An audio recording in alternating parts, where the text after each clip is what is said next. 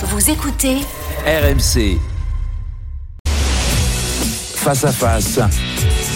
Apolline de Malherbe. Il est 8h33 sur RMC et BFM TV. Bonjour Sandrine Rousseau. Bonjour. Merci d'être dans ce studio pour répondre à mes questions. Vous êtes la députée Europe Écologie Les Verts de Paris. Et cette euh, question, d'abord, euh, il y a cette loi, loi d'accélération des énergies renouvelables qui est présentée depuis hier soir à l'Assemblée. Est-ce que vous voterez pour? Alors on va le décider dans le groupe tout à l'heure, donc je vais pas euh, pouvoir vous donner la réponse tout de suite, mais euh, en tous les cas, on a obtenu des avancées après les votes en commission, et donc on verra si c'est confirmé dans l'hémicycle. Et notamment, il y a quand même deux enjeux, c'est euh, le fait de ne pas développer les énergies renouvelables au détriment de la biodiversité, parce que il y a eu tout un dilemme pour savoir si il fallait faire des exceptions au droit de l'environnement et donc détruire un peu plus la biodiversité. Puis la deuxième chose, c'est la question du photovoltaïque sur les champs et notamment sur les champs agricoles où euh, là on a absolument besoin des terres agricoles. Ça fait partie de nos biens les plus précieux aujourd'hui et donc il faut plutôt favoriser le bâti, le déjà construit plutôt que les terres agricoles. Ah ça c'est très intéressant. On va revenir évidemment aussi sur la question de est-ce que ces énergies renouvelables vont permettre de répondre à la demande dans ce moment de particulière tension sur euh, l'électricité? Mais ce qui est intéressant, c'est qu'au fond, ce que vous posez comme condition, c'est des conditions qui vont limiter en quelque sorte le développement des énergies renouvelables. Non, parce que si on prend tous les, tout ce qui est déjà bâti, en fait, il y a un potentiel énorme, énorme.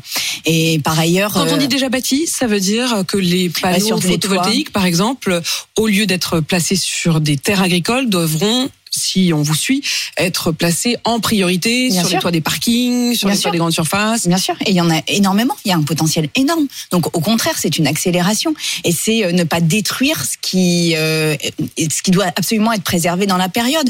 Je rappelle que les terres agricoles vont être quand même absolument indispensables. On l'a vu euh, avec les sécheresses, les incendies, les inondations. On voit bien que les, les, les productions agricoles sont fluctuantes avec le dérèglement climatique. Ça va s'accroître. Il y a une incertitude sur les productions, donc il faut absolument garder les terres agricoles. Certains agriculteurs, eux, préfèrent le photovoltaïque parce qu'économiquement, c'est plus intéressant. Bien sûr, et c'est d'ailleurs un des enjeux, C'est euh, faire en sorte. Mais non, mais faire en sorte que s'ils le mettent sur leur bâti, eh bien, ce soit tout aussi intéressant pour eux. C'est-à-dire qu'en fait, on peut pas demander à des agriculteurs qui moins de surface deviennent. bâtie que de surface de champ, évidemment. Oui, mais on ne peut pas demander à des agriculteurs Mm. qui deviennent des, des producteurs d'énergie. C'est pas ça leur métier, c'est pas ça leur vocation, c'est pas ça leur mission, et c'est pas ce dont on- nous avons besoin. Donc en fait, les terres agricoles, encore une fois, aujourd'hui, on doit relocaliser l'agriculture, on doit préserver les terres agricoles. Donc euh, les couvrir de panneaux solaires, ça n'est pas la, la- la chose la, plus prioritaire. Et en plus, on a du potentiel. On a vraiment beaucoup de potentiel sur tout ce qui est déjà. Et sur les éoliennes, euh, vous disiez attention à la biodiversité. Est-ce que vous faites référence au fait que euh, certains parcs éoliens ont été considérés comme ayant affaibli notamment les oiseaux, certaines espèces d'oiseaux? Est-ce que c'est à ça que vous faites référence? Non, je fais référence au fait qu'on pourrait construire, euh, c'était le projet de loi initial, des éoliennes avec des exceptions sur le droit de l'environnement. Or là, on est dans un anéantissement de la biodiversité et donc on doit construire les éoliennes de manière prioritaire sur les délaissés d'autoroutes, sur les délaissés ferroviaires, sur des endroits où en fait il n'y a pas de qualité particulière de la biodiversité. Et là, euh, c'est pareil, ça, ça fait partie des arbitrages qui sont un peu difficiles à faire parce que on doit choisir en quelque sorte entre biodiversité et énergie. Et précisément, ce qu'on propose, c'est de ne pas avoir à choisir entre les deux et de trouver des modalités d'installation qui soient euh, Donc dans la concurrence entre agriculture et euh, photovoltaïque, vous dites priorité quand même à l'agriculture. Dans la concurrence entre biodiversité et éolienne, vous dites quand même priorité à la biodiversité.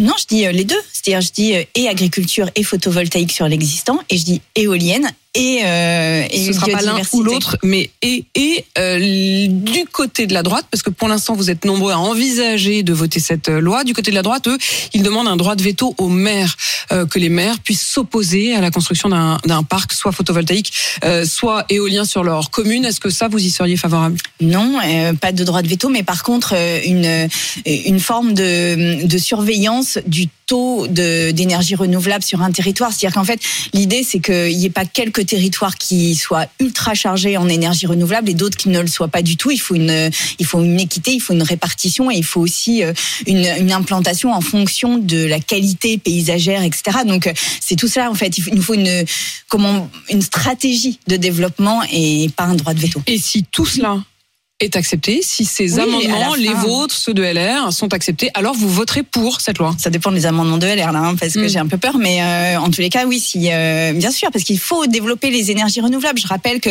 la France est le pays européen qui a le plus de retard en matière de développement des énergies renouvelables, et d'une certaine manière, on le paye aujourd'hui avec la question des coupures d'électricité.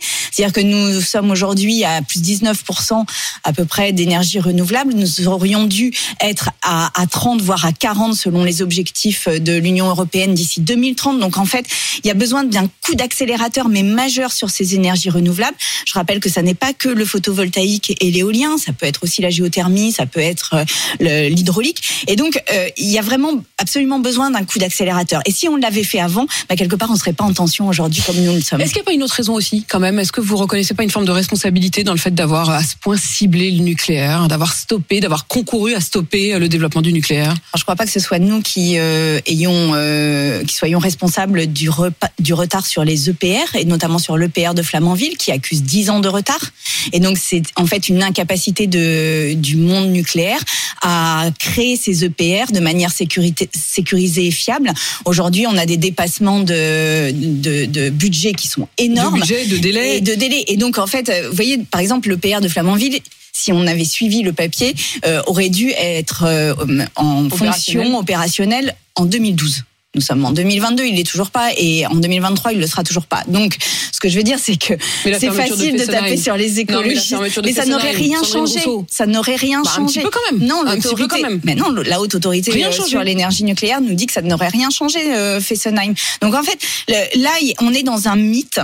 Et, et ça, c'est très important en fait pour comprendre la question énergétique. On est dans un mythe qui est qu'on cherche une solution magique. Et je le dis ici, le nucléaire n'est pas la solution magique. Parce que construire une centrale nucléaire, on le voit sur le PR, ça met 20 ans. Et là, on a des problèmes aujourd'hui, de toute façon. Donc quand bien Enfin, même... La fermeture veut- de Fessenheim, elle est actée au moment de l'élection de François Hollande, dans des négociations Mais avec Europe Écologie Les Fessenheim, Verts. on aurait Donc en effet, ça fait très longtemps. on aurait Fessenheim que ça n'aurait strictement rien changé à notre problème aujourd'hui. Le Voilà. fait que le nucléaire, aujourd'hui, hein, ce que dit EDF, c'est que le fait que 20 de nos 56 réacteurs nucléaires soient à l'arrêt, c'est dû notamment au fait que depuis des années, euh, on ne voit plus le nucléaire comme l'avenir. Au contraire, on est dans une logique de fermeture progressive ou de rééquilibrage du mix énergétique et que c'est donc pour cette raison qu'aujourd'hui, bah, on tente de les remettre en, en route. Mais comme on les a laissés euh, petit à petit tomber dans un état de délabrement, c'est beaucoup plus compliqué. Mais non, c'est juste que les, ces, ces réacteurs arrivent en fin de vie.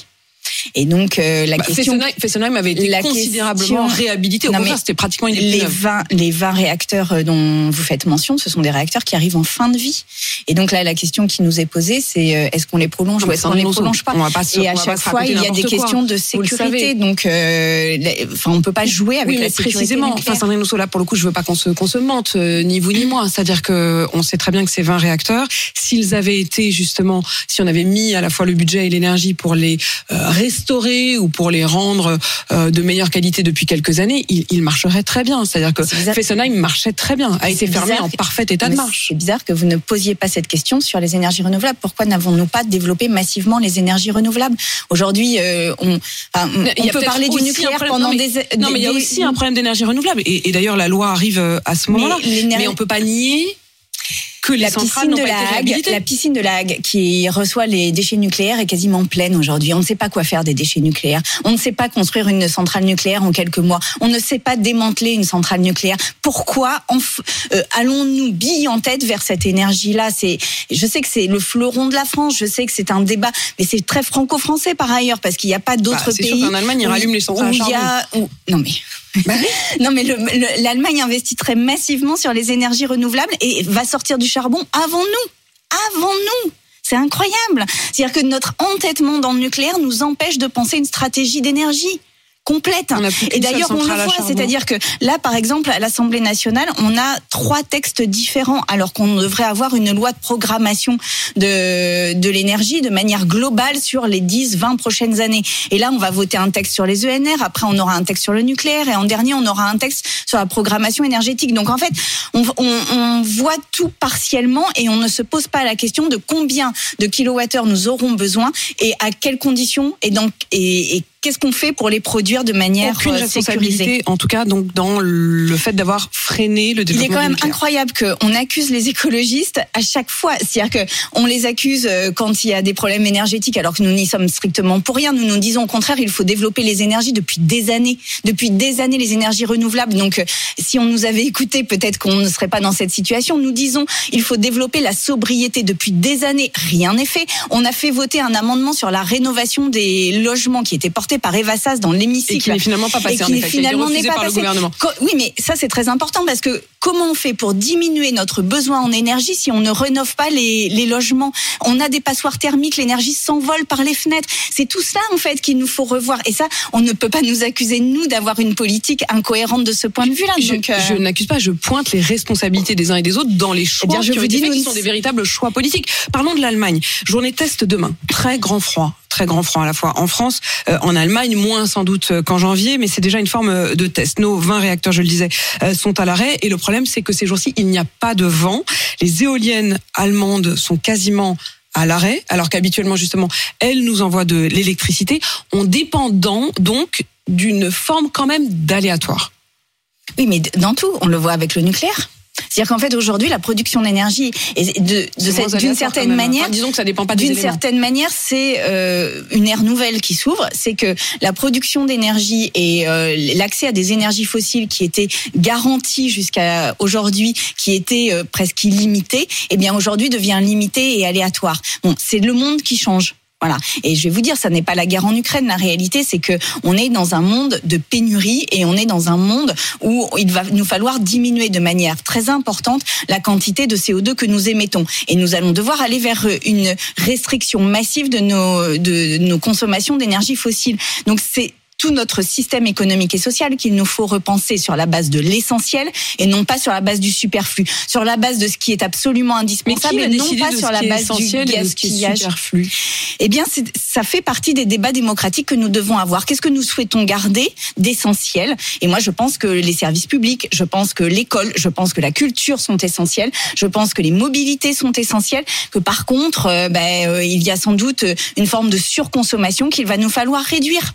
Et ça, ça fait partie des débats démocratiques qu'il Qu'est-ce nous qui, faut qu'est-ce avoir. qui est superflu à vos yeux, par exemple? Qu'est-ce que vous Bah, par exemple, quand il y a des délestages, moi je m'interroge sur le fait qu'on garde les aéroports euh, allumés et qu'on s- et, et qu'on s'interroge sur fermer euh, les, et couper l'électricité à des personnes dont- qui ont des respirateurs euh, artificiels. En fait, de quoi on a besoin là dans la société?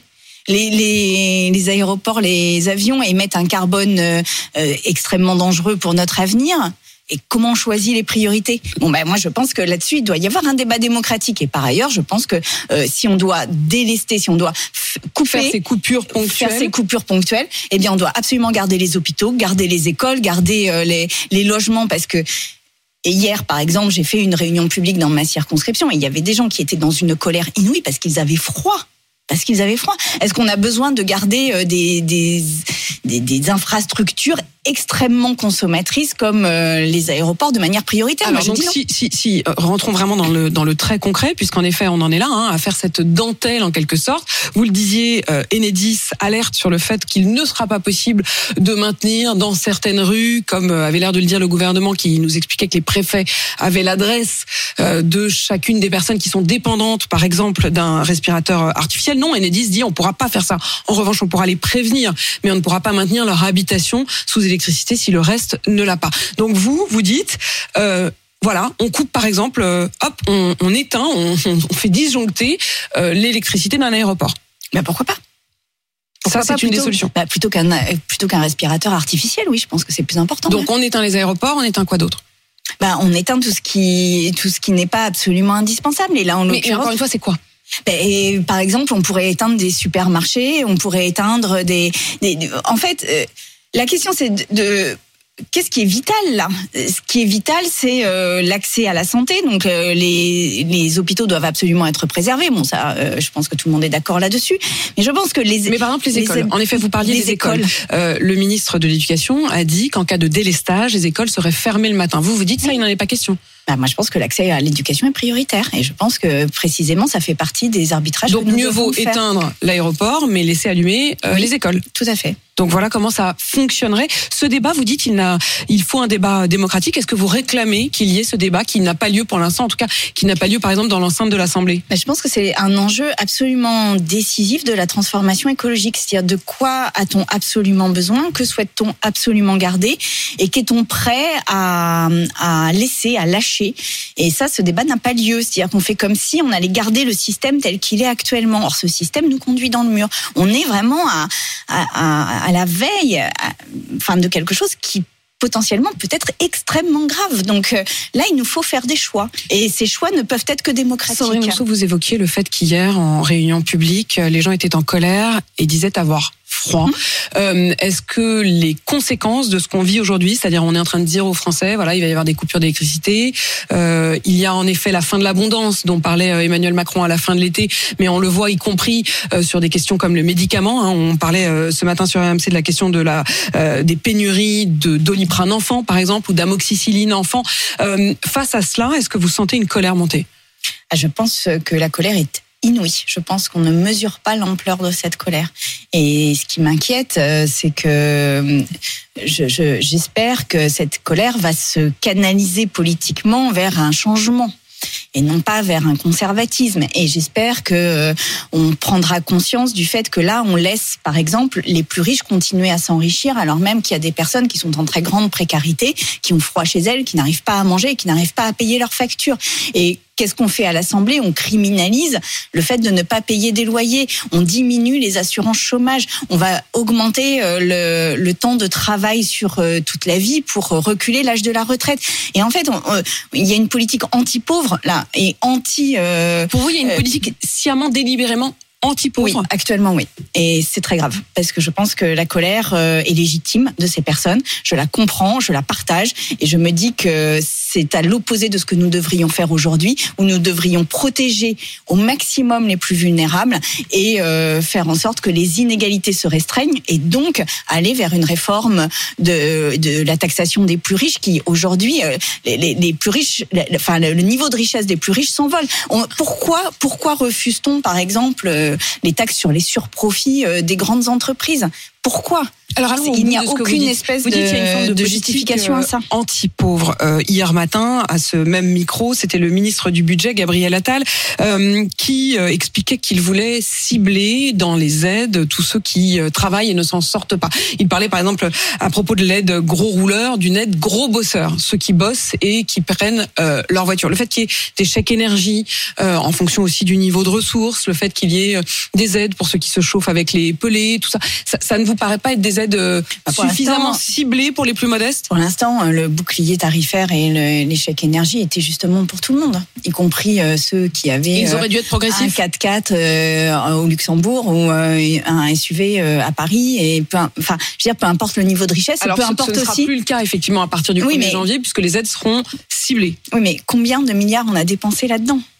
Combien de milliards on a donné finalement à des personnes qui n'en avaient 8 milliards, en absolument hein, pas, sur les aides au pas carburant. besoin Oui, mais dans les 8 milliards, il y en avait qui en avaient absolument besoin, y compris pour leur travail. Moi, je pense toujours, par exemple, aux aides à domicile, aux, aux aides auprès des personnes âgées, euh, aux infirmières, aux aides-soignantes, aux- à tous ces métiers-là qui ont absolument besoin de leur, mais aussi euh, d'artisans euh, de. Mais la solution, dans- par en exemple, ruralité. dites-vous, c'est la taxation des plus riches. Est-ce que vous seriez favorable aussi au fait d'aller vers une sorte de jauge d'utilisation de l'énergie? Euh, Vous aviez évoqué dans le groupe Europe Écologie Les Verts des jauges sur l'eau, par exemple, euh, bah, que l'eau soit gratuite pour les premiers mètres cubes, et puis qu'ensuite, si c'est pour euh, remplir sa piscine, par exemple, et ben là qu'on n'ait plus accès à cette eau gratuite, ou en tout cas qu'elle devienne payante. Est-ce qu'on pourrait imaginer, est-ce que vous imagineriez un système qui soit similaire sur l'électricité? C'est-à-dire en fait, euh, en gros, quand vous avez une grosse maison, ben vous payerez plus que si vous avez une petite maison, quoi. Et ce serait justice. Ce serait justice. Il n'est pas normal que qu'aujourd'hui euh, les aides publiques euh, favorisent tout le monde de la même manière. Il y a des gens Donc qui des sont tarifs euh, progressifs. euh, euh, oui, des tarifs progressifs et puis euh, en fonction des besoins. C'est-à-dire qu'en fait, c'est équité et non pas égalité. Quoi. Exactement, et c'est absent du débat aujourd'hui politique. C'est-à-dire que on renvoie toutes les personnes à des comportements individuels. C'est-à-dire qu'il faut baisser le chauffage chez soi, il faut mettre des cols roulés, il faut diminuer sa consommation. Mais en fait, il n'y a pas de politique publique d'accompagnement qui soit ciblée. qui est demandé tous les. Alors là, pour le coup, tous les gouvernements. Hein, il y avait euh, Olivier Véran la semaine dernière, il y avait Gabriel Attal hier, et chacun parle du mot effort. Ils disent il faut faire des efforts. En gros, si vous ne faites pas d'efforts, il y aura des coupures d'électricité. Mmh. Est-ce que ça, par contre, vous êtes d'accord avec cette, cette Moi, j'ai envie de dire, et, et quels efforts ont fait, a fait l'État? Quels efforts a fait l'État là? Pourquoi euh, on n'arrive pas, alors que ça fait trois ans qu'on sait qu'il va y avoir une crise majeure de l'électricité, pourquoi on n'a pas développé un plan de rénovation du bâti? Pourquoi on ne fait pas d'efforts sur le prix des trains et des transports, euh, des transports publics comme on le fait en Allemagne ou en Espagne? Pourquoi à Paris le pass Navigo augmente alors qu'au contraire il devrait diminuer? Pourquoi il n'y a pas de politique publique d'ampleur qui permette aux gens de s'en sortir? C'est ça la question. Et en fait, c'est facile de la part du gouvernement de dire euh, vous vous chauffez trop, vous devez faire des efforts. Mais où sont les politiques publiques d'accompagnement? Il n'y en a pas. Donc c'est ça la colère qui monte. Et, et je la comprends et je la ressens. Et ça suffit en fait. Ça suffit et vous le dites, notamment ce projet de loi énergie renouvelable, qui est quand même l'une des réponses, même si elle vous paraît euh, probablement pas suffisante. Vous êtes favorable à l'idée de voter pour si les amendements que vous avez décrits tout à l'heure euh, sont euh, adoptés. Enfin, pour on est plutôt sur une abstention, mais on verra. Je vous le dirai ça ce soir. Abstention. plutôt une abstention, mais on a une discussion ça de groupe dans les. cohérent. Hein. Là, c'est la fin de l'interview, mais c'est vrai que c'est difficile d'être député Europe Écologie Les Verts et de simplement s'abstenir sur les énergies si, on, si nos amendements passent et que ça ne détruit pas la biodiversité, alors probablement il y a une opportunité pour que l'on finisse par voter pour. Mais aujourd'hui, on est plutôt sur l'abstention. Aujourd'hui, vous êtes plutôt sur l'abstention. Sandrine Rousseau, députée Europe Écologie Les Verts de Paris, sur RMC et BFM TV 8h, 8h53.